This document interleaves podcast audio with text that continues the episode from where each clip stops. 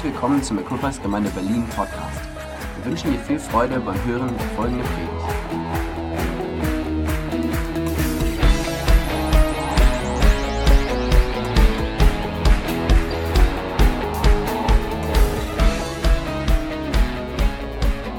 Ich habe uns heute ein Thema mitgebracht. Jürgen hat mich ja gefragt, jetzt Nehemias noch zu, also darüber zu predigen. Er hat drei tolle Predigten gehört. Ihr müsst die nachhören, wenn ihr die nicht gehört habt, die letzten Wochen.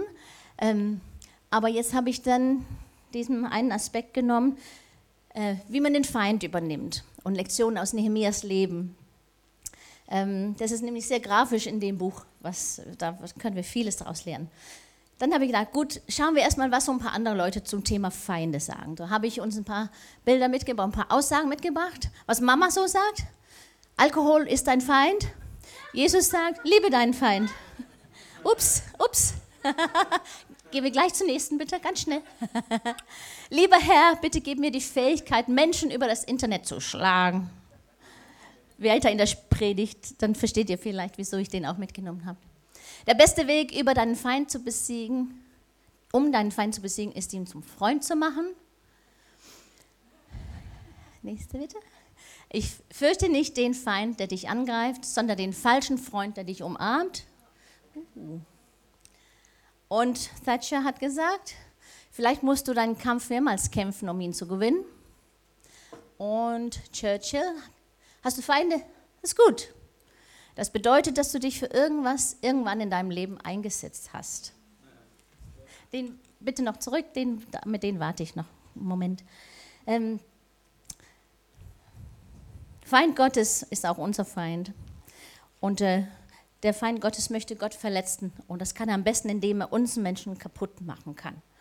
Ähm, also wenn wir etwas zurückerobern wollen, so wie Nehemia wollte, dann müssen wir mit Feinde und geistliche Kampfführung rechnen und uns daran gewöhnen. Wir kennen vielleicht die Aussage, dein Problem ist nicht dein Problem. Wir können auch sagen, dein Feind ist nicht dein Feind. Da ist jemand dahinter, der was will und äh, manchmal kann es uns selbst sein, wir können selbst unser schlimmster Feind sein, manchmal, oder? Und manchmal ist es der Feind Gottes. Ähm, wie können wir das erkennen? Und ähm, da können wir uns sehr gut Nehemiah anschauen, weil er ist in Sachen Führung und Führung, Kapazität, ist er Superman. Es gibt sehr, sehr viel von Nehemiah zu lernen. Wir werden heute nur die Oberfläche kratzen, ähm, aber dieser eine Aspekt, wie er mit seinen Feinden umgegangen ist, und viele Arten der Störung, davon können wir viel lernen. Es geht um an, unter anderem darum, wie Nehemiah felsenfest an Gott geglaubt hat, wie er Angst in den Schranken gewiesen hat, um Standhalten und verschiedene Schleich, sagt man Schleichangriffe in Deutsch? Also Angriffe, die so nicht, so nicht so klar sind, wie man die erkennen kann und damit umgehen. Ähm, und man denkt, es ist vielleicht auch falscher Weg. Da kommt jetzt das nächste Zitat, hat mir Joachim heute gerade gesagt, wo er mein Thema gehört hat. Und sagt, Stephen Furtick sagt es so, wenn du in letzter Zeit keine Kollision mit dem Feind hattest, liegt es vielleicht daran, dass ihr beide in die gleiche Richtung lauft. Ups, ups, krass. ähm, aber Niemas hat ein unerschütterlicher Glaube an Gott und die Vision, die Gott ihm gegeben hat. Sonst hätte, sonst hätte er das Ziel nie erreicht. Ich habe auf der Bibelschule vor, halt mal fest, 25 Jahren ein Paper zum Buch Nehemiah geschrieben. Das ist euer Glück heute. Wollen wir mal schauen, ob etwas, was Jahrtausende Jahre alt ist, auch heute uns was sagen kann. Ähm, auf jeden Fall habe ich jetzt verschiedene Taktiken, äh, werde ich erwähnen. Manche werde ich etwas schneller durchlaufen, manche ein bisschen mehr Fokus geben. Ähm, und wir können es auf Reich Gottes anwenden, wie wir zusammen Reich Gottes bauen, aber natürlich auch jeder von uns persönlich unsere Herausforderungen. Dann kannst du es natürlich für dich beanspruchen oder ja. So, ich wollte noch, bevor wir wahrscheinlich nach heute Nehemias verlassen, uns hier auf einer Karte zeigen, wo genau das so stattgefunden hat. Ähm, in der Stadt Susa, das war ein, ich glaube, Sommerresidenz von den Perserkönigen damals. Drei unserer die wir sehr gut aus der Bibel kennen, haben dort ihr Leben gelebt. Daniel hat seine Offenbarung dort in dieser Stadt gehabt, 100 Jahre bevor Nehemias gelebt hat. Ähm, und König Esther, sie war mit dem, was soll man sagen, also Nehemias, von dem wir sprechen, er hat für Artaxerxes gearbeitet und dessen Vater war mit Esther verheiratet. So dass die zwei liegen ziemlich schnell zu, oder eng zusammen in Zeit.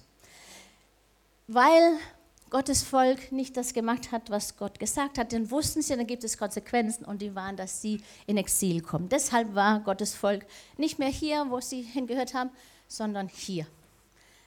Und dann hören wir in den Büchern, Jürgen hat auch schon schön darüber gesprochen, wie es, wie es mehrere Gruppen zurückgekommen sind. Einmal hat König Kyros gesagt, ey, ich finde es eigentlich cool, ähm, dass verschiedene Leute verschiedene Götter anbeten geh mal zurück nach Jerusalem, bau das Tempel wieder auf und betet euer Gott an. Das hat er gedacht, das wird ihm auch gut tun.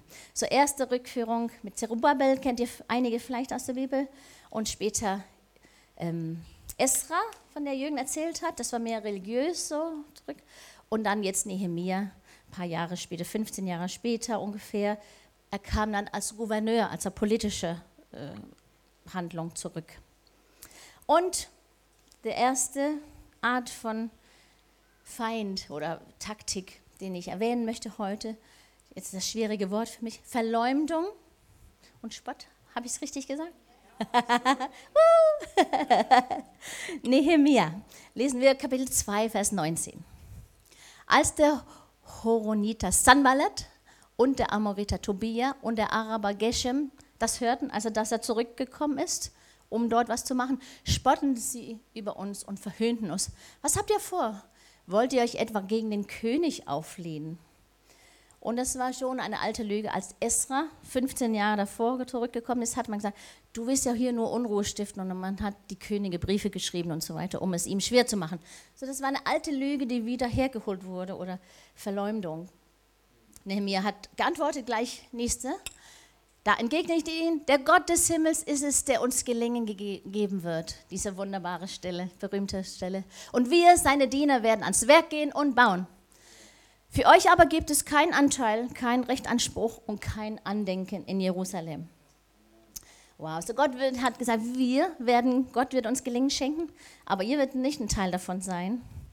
Es gab nämlich ein paar politische Verträge, sodass die anderen meinten, sie hätten ein bisschen Anspruch, aber hier sagt Nehemiah, nee, diesen einen Teil, das streichen wir jetzt gerade, da ist jetzt äh, Vergangenheit, hat uns nicht zu sagen, ihr habt jetzt kein Recht und auch in der Zukunft werdet ihr kein Andenken hier haben. Schluss vorbei, Jerusalem ist frei, gehört uns. Und ähm, wenn wir sowas erleben, was hat unser Herr selber dazu gesagt? Matthäus 5,11, viele werden es gut kennen. Glücklich zu preisen seid ihr, wenn man euch um meinetwillen beschimpft und verfolgt und uns Unrecht die schlimmsten Dinge nachsagt.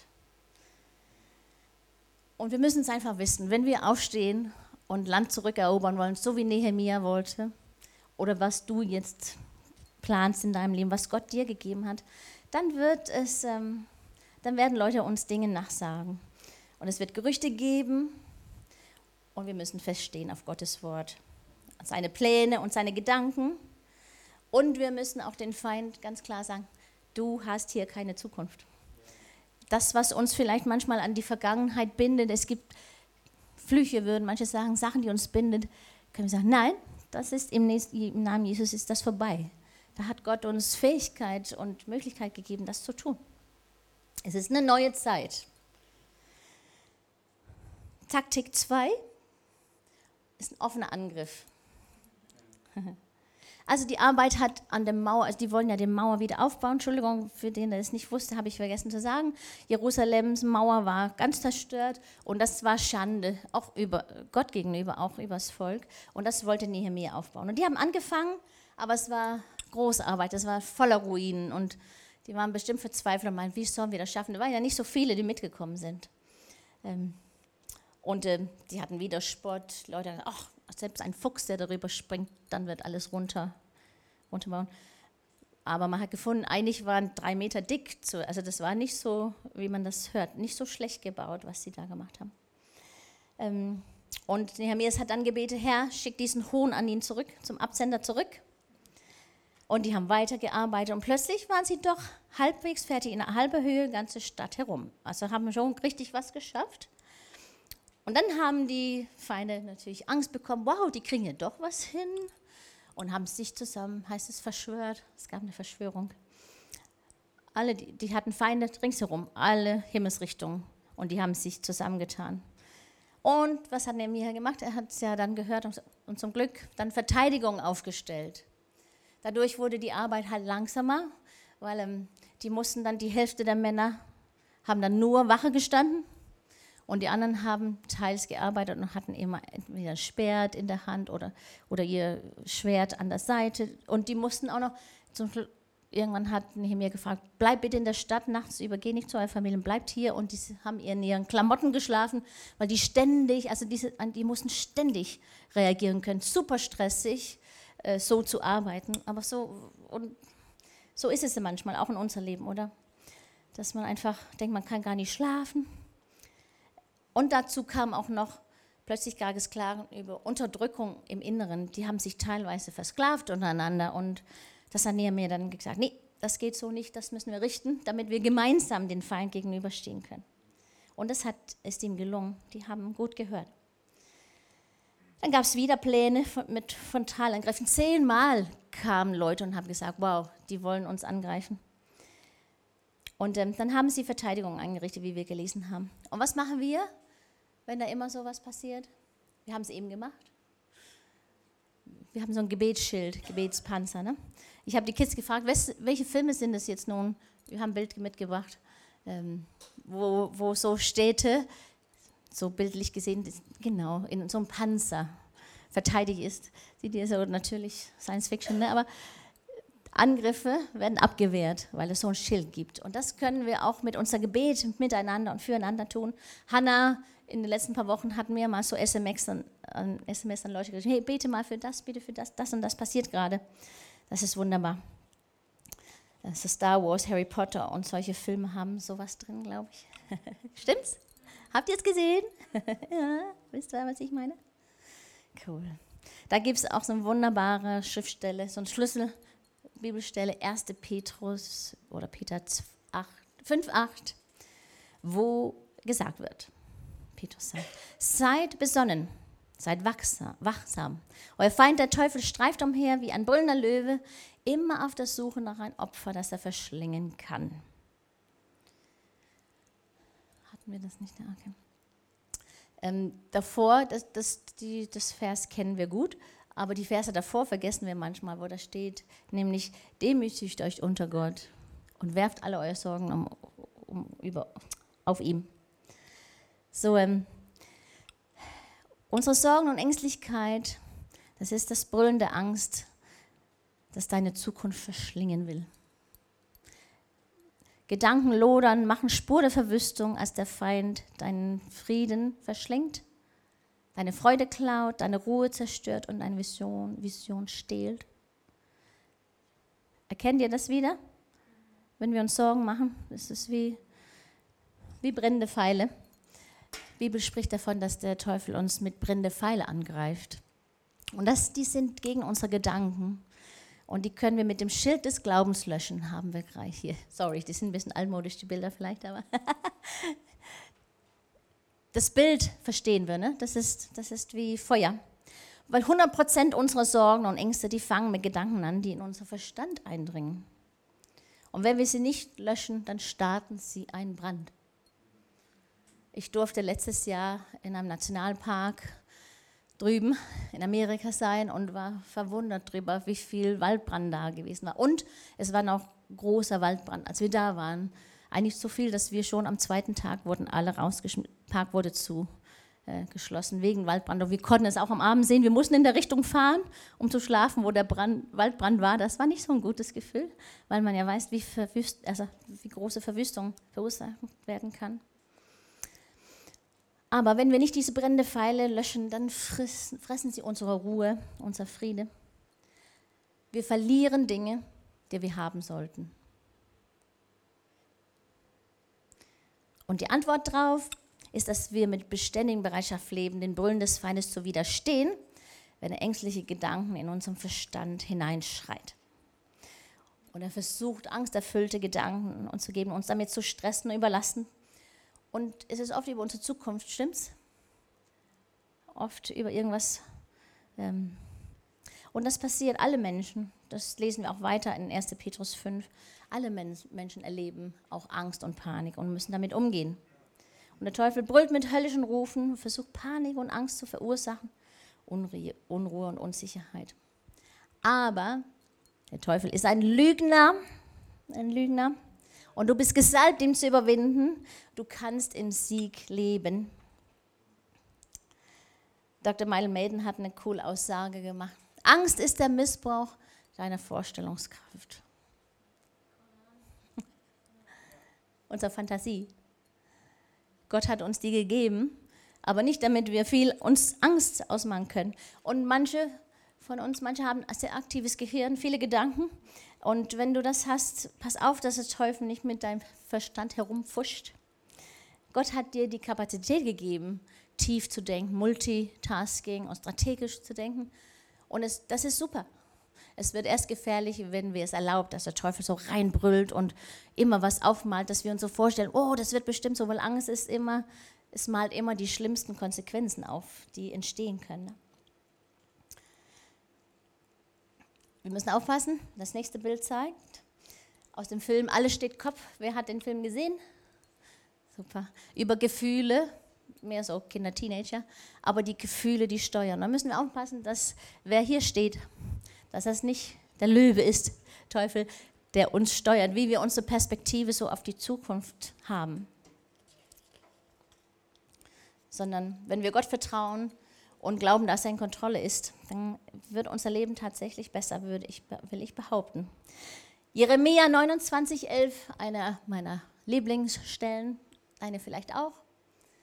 Denn ich alleine weiß, was ich mit euch vorhabe. Ich, der Herr, habe Frieden mit euch im Sinn und will euch aus dem Leid befreien. Ich gebe euch wieder Zukunft und Hoffnung. Wow, ist das nicht gut? Lass uns das hier zusammen lesen. Ich gebe euch wieder Zukunft und Hoffnung. Mein Wort gilt. Uh, es gibt keinen in der Welt, der mehr begeistert über deine Zukunft ist als der Herr. Mehr als du selbst hat er gute Pläne für dich. Ähm, wir kriegen nur Angst, wenn wir glauben, dass wir alles unter Kontrolle haben müssen. Vor zwei Jahren, glaube ich, als ich wieder in England war, dann ging ich nach, ging in den Buchladen und habe gefragt, sag mir bitte, welches Buch ist populär? Ich möchte gerne lesen, was so viele Menschen interessant finden. Und dann wurde ich zu einem, einem geleitet, der heißt Matt Craig und habe ein paar Bücher von ihm mitgenommen und äh, letztes Jahr hatte ich dann das hier von ihm mitgenommen. Ähm, und ich, ich habe es ich hab nicht ganz fertig, aber im Sommer gelesen. Und äh, ich finde seine Art zu schreiben natürlich großartig, er ist super. Aber das Buch, also das heißt ja Notizen von einem nervösen Planeten oder so. Ne? Und er beschreibt sehr cool, was, uns, was viele Menschen Angst machen. Und äh, wie gesagt, grandios, genial und so weiter. Aber trotzdem kann ich es nicht also sofort strahlt für mich so als Christ durch, ey, wenn du, es nur, wenn du nur nicht Gott ablehnen würdest, dann hättest du wenig Angst, weil er beschreibt, wie er so alles unter Kontrolle haben muss und wie schwierig es ist, wenn man nicht weiß, was mit den Kindern passiert, wenn dies und das und politisch und alles Mögliche, wo ich sage, ja, ich habe auch die Sorgen, aber ich bemühe mich, die Gott abzugeben und dann kann man Frieden haben. Oh, ist das gut, Frieden. Frieden zu haben, weil sonst wird es ziemlich neurotisch heutzutage.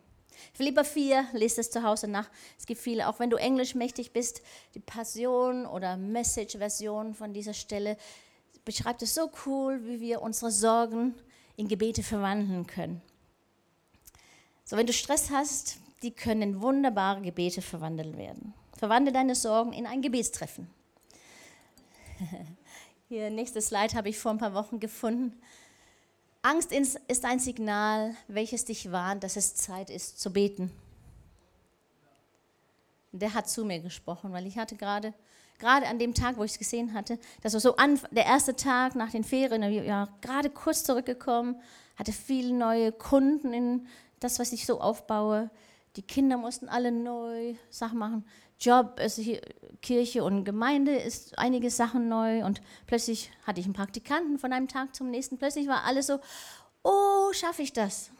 Und dann mittags kam ich nach Hause und ein Kind hatte schlechte Nachrichten, also so richtig schlechte Nachrichten. Wo ich habe ich so oh, oh, oh, jetzt fängt es so langsam an und dann fiel mir das da wieder ein. Ah, oh ja, ich habe nicht viele Minuten, bevor ich weiterarbeiten muss, aber jetzt nutze ich die Zeit einfach. Gott, hier, hier, nimm's, ich schaff's gerade nicht. Und dann kam Frieden und ich konnte wieder atmen und arbeiten. Ist das cool, oder? Wenn wir uns das merken, das, das, da müssen wir uns selbst ein bisschen dran erziehen, weil man kann so schnell, einige von uns auf jeden Fall schnell, ist man da irgendwo ganz weit weg in Gedanken. So, wie können wir den Frieden bewahren? Die können wir, indem wir die Angewohn Angewohnheit haben, über Dinge zu beten, über die ich mir sonst Sorgen machen würde. Oder nur Gedanken. Manchmal merke ich auch, wie ich einfach über Sachen nachdenke und vergesse, mit Gott darüber zu reden. Ich denke darüber nach und nach und so, nee, wie blöd bist du? Gib's doch ab oder sprich mit Gott drüber. Und, und sag was aus, sprich Gottes Wort aus. Und dann hat er versprochen, dass sein Frieden unser Leben überfließen wird. So, lass uns nicht um Sachen bekümmern. Ich weiß, es ist leichter gesagt als getan, aber lass uns dafür beten. Werf sie auf ihm. Sonst werden wir wie hier das nächste Bild. Das ist den Effekt vom Sorgen machen und nicht zu beten. Ganz viel beschäftigen, so ein Schaukelstuhl, aber es geht nirgendwo hin. Es bewirkt nichts. Ne? Aber wir können ganz schön beschäftigt sein in unserem Gehirn. Aber der Friede Gottes wird uns beruhigen. Es ist wie ein Soldat, eine Wache, und da ist auch eine Anspielung auf das Wort Shalom. Also es wird nichts in uns fehlen, wenn wir diesen Frieden erleben. Ah, Friede kommt. So, das war mein großer Punkt. Jetzt kommt dritte Strategie. Was, war, was haben wir? Wisst ihr noch, was die erste war? Ich muss selbst gucken. Verleumdung, dieses Wort. Offener Angriff. Und jetzt kommt etwas, was man, man könnte es Ablenkung und Entmutigung. Es sind gleich mehrere. Genau, gleich mehrere Sachen in dem nächsten Punkt. Aber hier haben wir ein Tier, das hat Fokus. Und es geht um unsere Prioritäten, ob wir im Gottesplan bleiben. Im, Nehemia, Im Buch Nehemia sind wir jetzt dazu gekommen, dass die Mauer fertig ist. Es fehlen nur die Pforte. Alle, alle Mauern sind fertig gebaut. Und dann wollen die Feinde, dann haben sie eine neue Taktik und viermal fragen die Leiter ihm so, hey, komm hier rüber, wir wollen uns mit dir treffen, hier im Niemandsland, irgendwo hier draußen, wo er natürlich schutzlos wäre. Und das, ähm, das wäre auch eine Ablenkung von der Arbeit, er muss ja schnell weiter. Ähm, so, das wäre eine Ablenkung. Das fünfte, fünfte Mal schreiben sie ihm einen offenen Brief. Was ist ein offener Brief? In alten Tagen war es Leserbriefe. Heutzutage würde ich behaupten, dass es Twitter sind. Und ich, nicht damit wir jetzt alles lesen, das war nur, ich habe so einen Spaß gehabt, die letzten paar Wochen zu sehen, was mit meinem Heimatland Dänemark und Trump passiert ist. Habt ihr gehört, dass er Grönland kaufen wollte? Mhm. Und äh, Dänemark kann, nein, danke. Und dann, dann fand er das nicht so lustig, ähm, weil die, die meinten wohl, das ist eine absurde Diskussion. Und da war er ganz beleidigt. Und die Königin hat, sich selbst bei der Königin eingeladen gehabt und ein paar Wochen vorher steht sie da ohne Gast. und dann geht's weiter. Ging es mal. Nächste bitte. Nächstes Slide. Genau. Einfach nur, hey Dänemark, gib mir Grönland, ich zahle. Nein. Oh, ich hasse euch, ich will euch nicht besuchen. So hat es sich angefühlt als Dänen auf jeden Fall.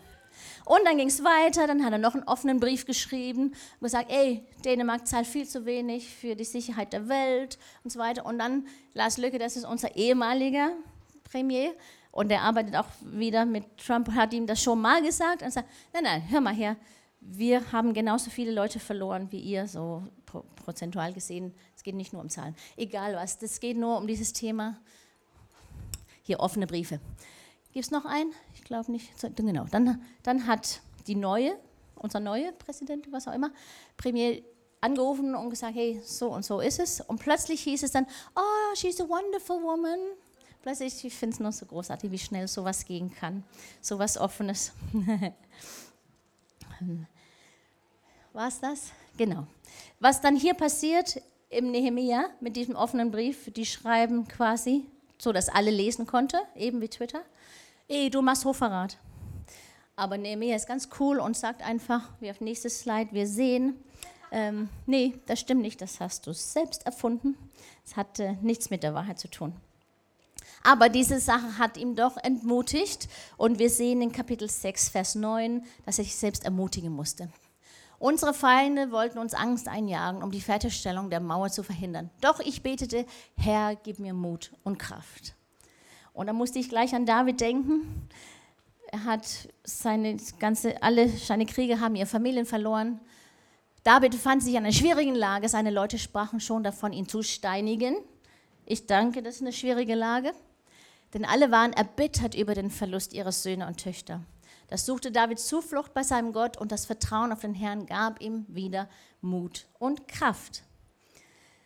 So, äh, Nehemias ist ein Angstkiller in Gott, also wirklich großartig. Strategie 4, ich weiß nicht, ob es richtig deutsches Wort ist, aber ich habe es einfach nur zum Beschreiben. Nächstes Slide bitte. So, hintenrum. Wenn man nicht eben diese Schleichwege ähm, es wurde ein Propheten geschmiert, um Nehemia reinzulegen, damit er in, in den Tempel sich versteckt, um sein eigenes Leben zu retten. Er wusste aber, das darf ich nicht. Ich bin ja kein Priester. Ich darf da nicht reingehen. Aber es wurde so, ich weiß nicht, Kopfgeld oder so auf ihm, sodass er es klar überlegen musste. Aber er wusste, er würde den Segen verlieren, wenn er es macht, wenn er aus der Angst handeln würde. So, wenn der Feind ihn nicht von außen bezwingen kann, dann versucht er es oft von innen, uns unsicher zu machen, oder? Deshalb müssen wir auch, wir müssen Geister prüfen. Wir wissen auch von Petrus, einer Jesu Jüng, engste Freunde und Jünger, dass ein Moment hat er die größte Offenbarung je gehabt, dass Jesus Gottes Sohn ist. Und Jesus sagt, darauf will ich meine Kirche bauen und die Päpste holen also das ist eine ganz wichtige Stelle auch für Päpste und so weiter. Und ganz in kurzer Zeit darauf, was hat er gemacht? Hat er gesagt, nein, Jesus, nie und nimmer sollst du gekreuzigt werden. Nein. Und er hat immer wieder auf ihm eingeredet, so dass Jesus zum Schluss sagt, hey, war hier hinter mir, Satan. Das ist, das ist verschieden. Selbst, also deshalb würde ich einfach sagen, wir sind alle fähig, mal falsch zu hören, oder?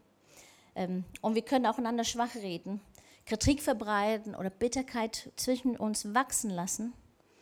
Aber Nehemiah ist nicht drauf eingefallen, diese krumme Wege. So, letzte Taktik für heute. Ein Bein in der Welt, ein Bein im Königreich. Ich, ich versuche ganz kurz zu machen, ihr müsst einfach nachlesen. Aber auf jeden Fall, Gott hatte ja gesagt, sein Volk durfte sich nicht mit denen verheiraten, wo sie gewohnt haben, weil die hatten ganz schlimme Bräuche. Das wollte Gott nicht in sein Volk haben, also schlimme Sachen gemacht. Das haben sie ja dann trotzdem gemacht. Und, ähm, und dann halt die Eltern, die dann ihre Kinder so verheiratet haben, meinen dann wieder zu, ach komm, ist doch nicht so schlimm. Lass doch mal gut sein, es ist nicht so schlimm. Und ähm, wenn uns radikale Leute begegnen, dann kann es oft sein, dass wir versuchen, ihn zu dämpfen, oder? Hm, komm, spann dich mal. Aber es ist manchmal gut mit kompromisslose Nachfolge. Die, die lieben wir auch in Filmen, oder? Das sind unsere Filmhelden, die alles geben, die nie einknicken und, und ähm, integer leben. Super. Jetzt war die Mauer fertig und dann hatte Nehemiah noch eine Strategie, wo er gemerkt hat, oh, hier fehlt noch ein bisschen was im Volk. Wie können wir das für die Zukunft sicherer machen? Und dann hat er, wie wir auf die nächste Slide sehen, bitte, dann hat er gesagt, ich muss den mit Gottes Wort vollkriegen. Weil wenn wir Gott erleben, dann kommt Verwandlung und dann wollen wir nach Gottes Wege leben ähm, seinen Willen tun. Und das hat funktioniert. Jürgen hatte, du kannst noch zurückgehen, bitte. Ähm, das hat funktioniert. Jürgen hat davon erzählt oder gepredigt, wie Esra die Schrift gelesen hat. Und alle haben geweint, weil sie so beeindruckt waren von dem, was Gott gesagt hat. Ähm, und ähm, so das hat gut funktioniert. Die haben Buße getan. Und ähm, da hat äh, Michael Maiden wieder, ich lese einiges von ihm und er hat mich wieder erschrocken, indem er dann quasi so ganz klar gesagt hat, beten ist nicht dafür da, dass wir Gott unsere Nöte bringen. Hm? Steht doch gerade, bring deine Sorgen und so weiter. Aber so ein bisschen Twist drauf. Man sagt, es ist die Zeit, dass wir Gott aussprechen, ich weiß, dass du das hier regeln wirst. Dass wir nicht nur sagen, hey, das ist los, sondern, wow, Herr, das und das in meinem Leben los und ich weiß, du wirst mir helfen. Und ähm, ähm, dass er meine Bedürfnisse begegnen wird. Gottes Wort kennen und bekennen. Man sagt, wenn wir Gott kennen, dann verlieren wir die Angst. wir sind Verwalter der Friede Gottes. Wisst ihr das? Manchmal beten wir für Frieden, und, aber eigentlich hat, haben wir den Frieden schon bekommen. Ähm, in Galater 5 sehen wir, hat gerade gesprochen, was, wenn wir in unserer Menschlichkeit reagieren, schlimme Sachen passieren. Aber die Frucht hingegen, die der Geist Gottes hervorbringt, besteht in Liebe, Freude, Frieden, das ist meine Unterstreichung, Geduld, Freundlichkeit, Güte, Treue, Rücksichtnahme und Selbstbeherrschung. So, das ist, wir haben es schon in uns, wenn wir den Heiligen Geist haben. Klar, es kann mehr wecken und wir können ihn erwecken in uns. Er liebt die Angst aus mir heraus. So lasst Friede unterscheiden, wer hinein kann. Wer hinein kann. Super. Matthias, würdest du bitte kommen und spielen? Und Joachim, vielleicht ein paar der Musiker, wäre cool weil jetzt komme ich zu meinem Abschluss und ich sehe, ihr braucht es, ihr tut mir richtig leid wegen der Hitze. Oh Mann. Aber lass uns ein paar Minuten noch nehmen, wo wir uns darauf konzentrieren, weil der Feind versucht alles. Nehemias war aber unerschütterlich, unbeirrbar. Gottes Wille und Platz für ihn war ihm klar. Und sein Buch beschreibt das. Aber wenn wir dann darüber nachdenken, das Buch über mir, was würde das Buch dann aussagen? Wäre das auch, wäre das ein angstvolles Buch oder wäre das ein Angstkillerbuch? Ähm, weil unsere Umstände, die können manchmal stürmisch sein. Wir hören auch ähm, in der Bibel davon, dass Jesus mit den Jüngern unterwegs war und es war Sturm. Ähm, und er hat geschlafen. Die anderen hatten Angst, ey, wir gehen unter, weil das war wirklich gefährlich. Und er hat geschlafen. Ähm, Boote gehen nicht unter, weil sie im Wasser sind sondern weil Wasser in ihn hineinkommt. Und es geht nicht um die Schwierigkeiten, die wir durchgehen, sondern die Schwierigkeiten, die in uns hineindringen. Das Problem ist nicht, dass das Boot sich mit Wasser füllt, sondern dass ihre Herzen sich mit Angst erfüllt haben. Als sie dann Jesus weg, die haben ihn geweckt und dann war das nicht, nicht mehr so eine Gebetskarte wie heute, Pascal und Petra und immer andere kommen und sagen, oh Herr, bitte hilf, sondern kümmerst du dich nicht um uns? War, war so, sind wir dir nicht wichtig? Die hatten, hatten ihm, wie heißt es also, angegriffen quasi und nicht als den Retter gesehen, ähm, sondern sind wir dir egal? Ihre verborgene Vermutung von der Liebe Gottes kam an den Tag. Stürme entblößen, was wir wirklich glauben. Wenn wir in einem Sturm sind, dann dürfen wir so wie Jesus sagen, Teufel sagen, soll die Klappe halten und unsere eigene Seele sagen, sei ruhig, finde Frieden in Gott. Jesus ist mit mir. Jesus ist mit mir. Ähm, aber wir haben alle mit Angst zu kämpfen, verschiedene Grad und auch durch unsere Lebenszeit. Wegen der Sünde, das war die erste Konsequenz von Adam und Eva damals, als sie gesündigt haben. Wir hatten Angst, haben sie Gott selbst gesagt. Und Jesus war dann hier in der Geschichte, er war aufgebracht, dass sie Angst hatten. Versteht man das? Manchmal denkt, hä, ist doch super normal, wenn man glaubt, dass man stirbt, dass man Angst hat. Wieso hat er die so fast ein bisschen, ist er sie fast ein bisschen angefahren? Aber Angst ist der Glauben an den Sturm mehr als Glauben an Gott. Wenn wir Gottes Allmacht nur richtig kannten, dann wäre Vertrauen kein Problem für uns. Ich bin gestern wieder darüber äh, davon erinnert worden, bei der Landung in Berlin aus London. Das passiert irgendwie jedes Jahr, das Wochenende. Dann ist Feuer, Feuerwerk. Irgendwo in Berlin, Spandau, Potsdam, irgendwo. Und schon, wenn man weiter weg ist, sieht man es, kann es so kurz erkennen, aber das ist so mini, mini, mini, mini klein. Und auch wenn man näher kommt, egal was passiert, Feuerwerk ist so mini klein. Aber das ist, ich sehe, ich erkenne die Form. Das ist ein großes Feuerwerk. Wenn man unten steht, das sind die der doppelten großen, die rum so, wow. Das waren die, ich erkenne sie. Aber von da oben, das sind sie, die sind, man lacht drüber.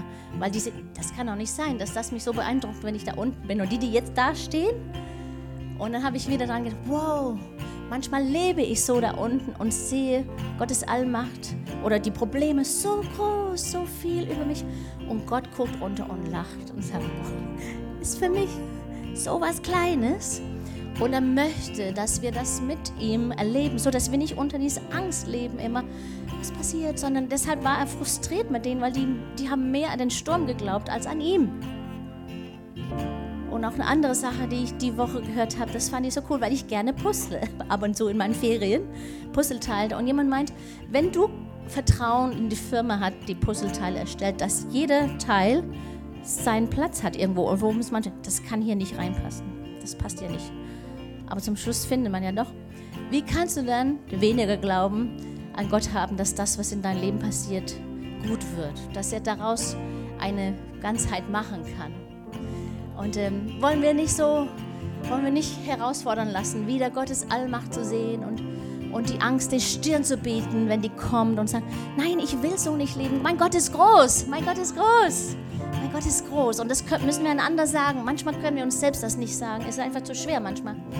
Ähm, aber Gottes Wellnessprogramm ist für uns, dass die Angst rausgeht und dass wir Love Overflow haben. Und Gottes Friede ist wie ein Wache.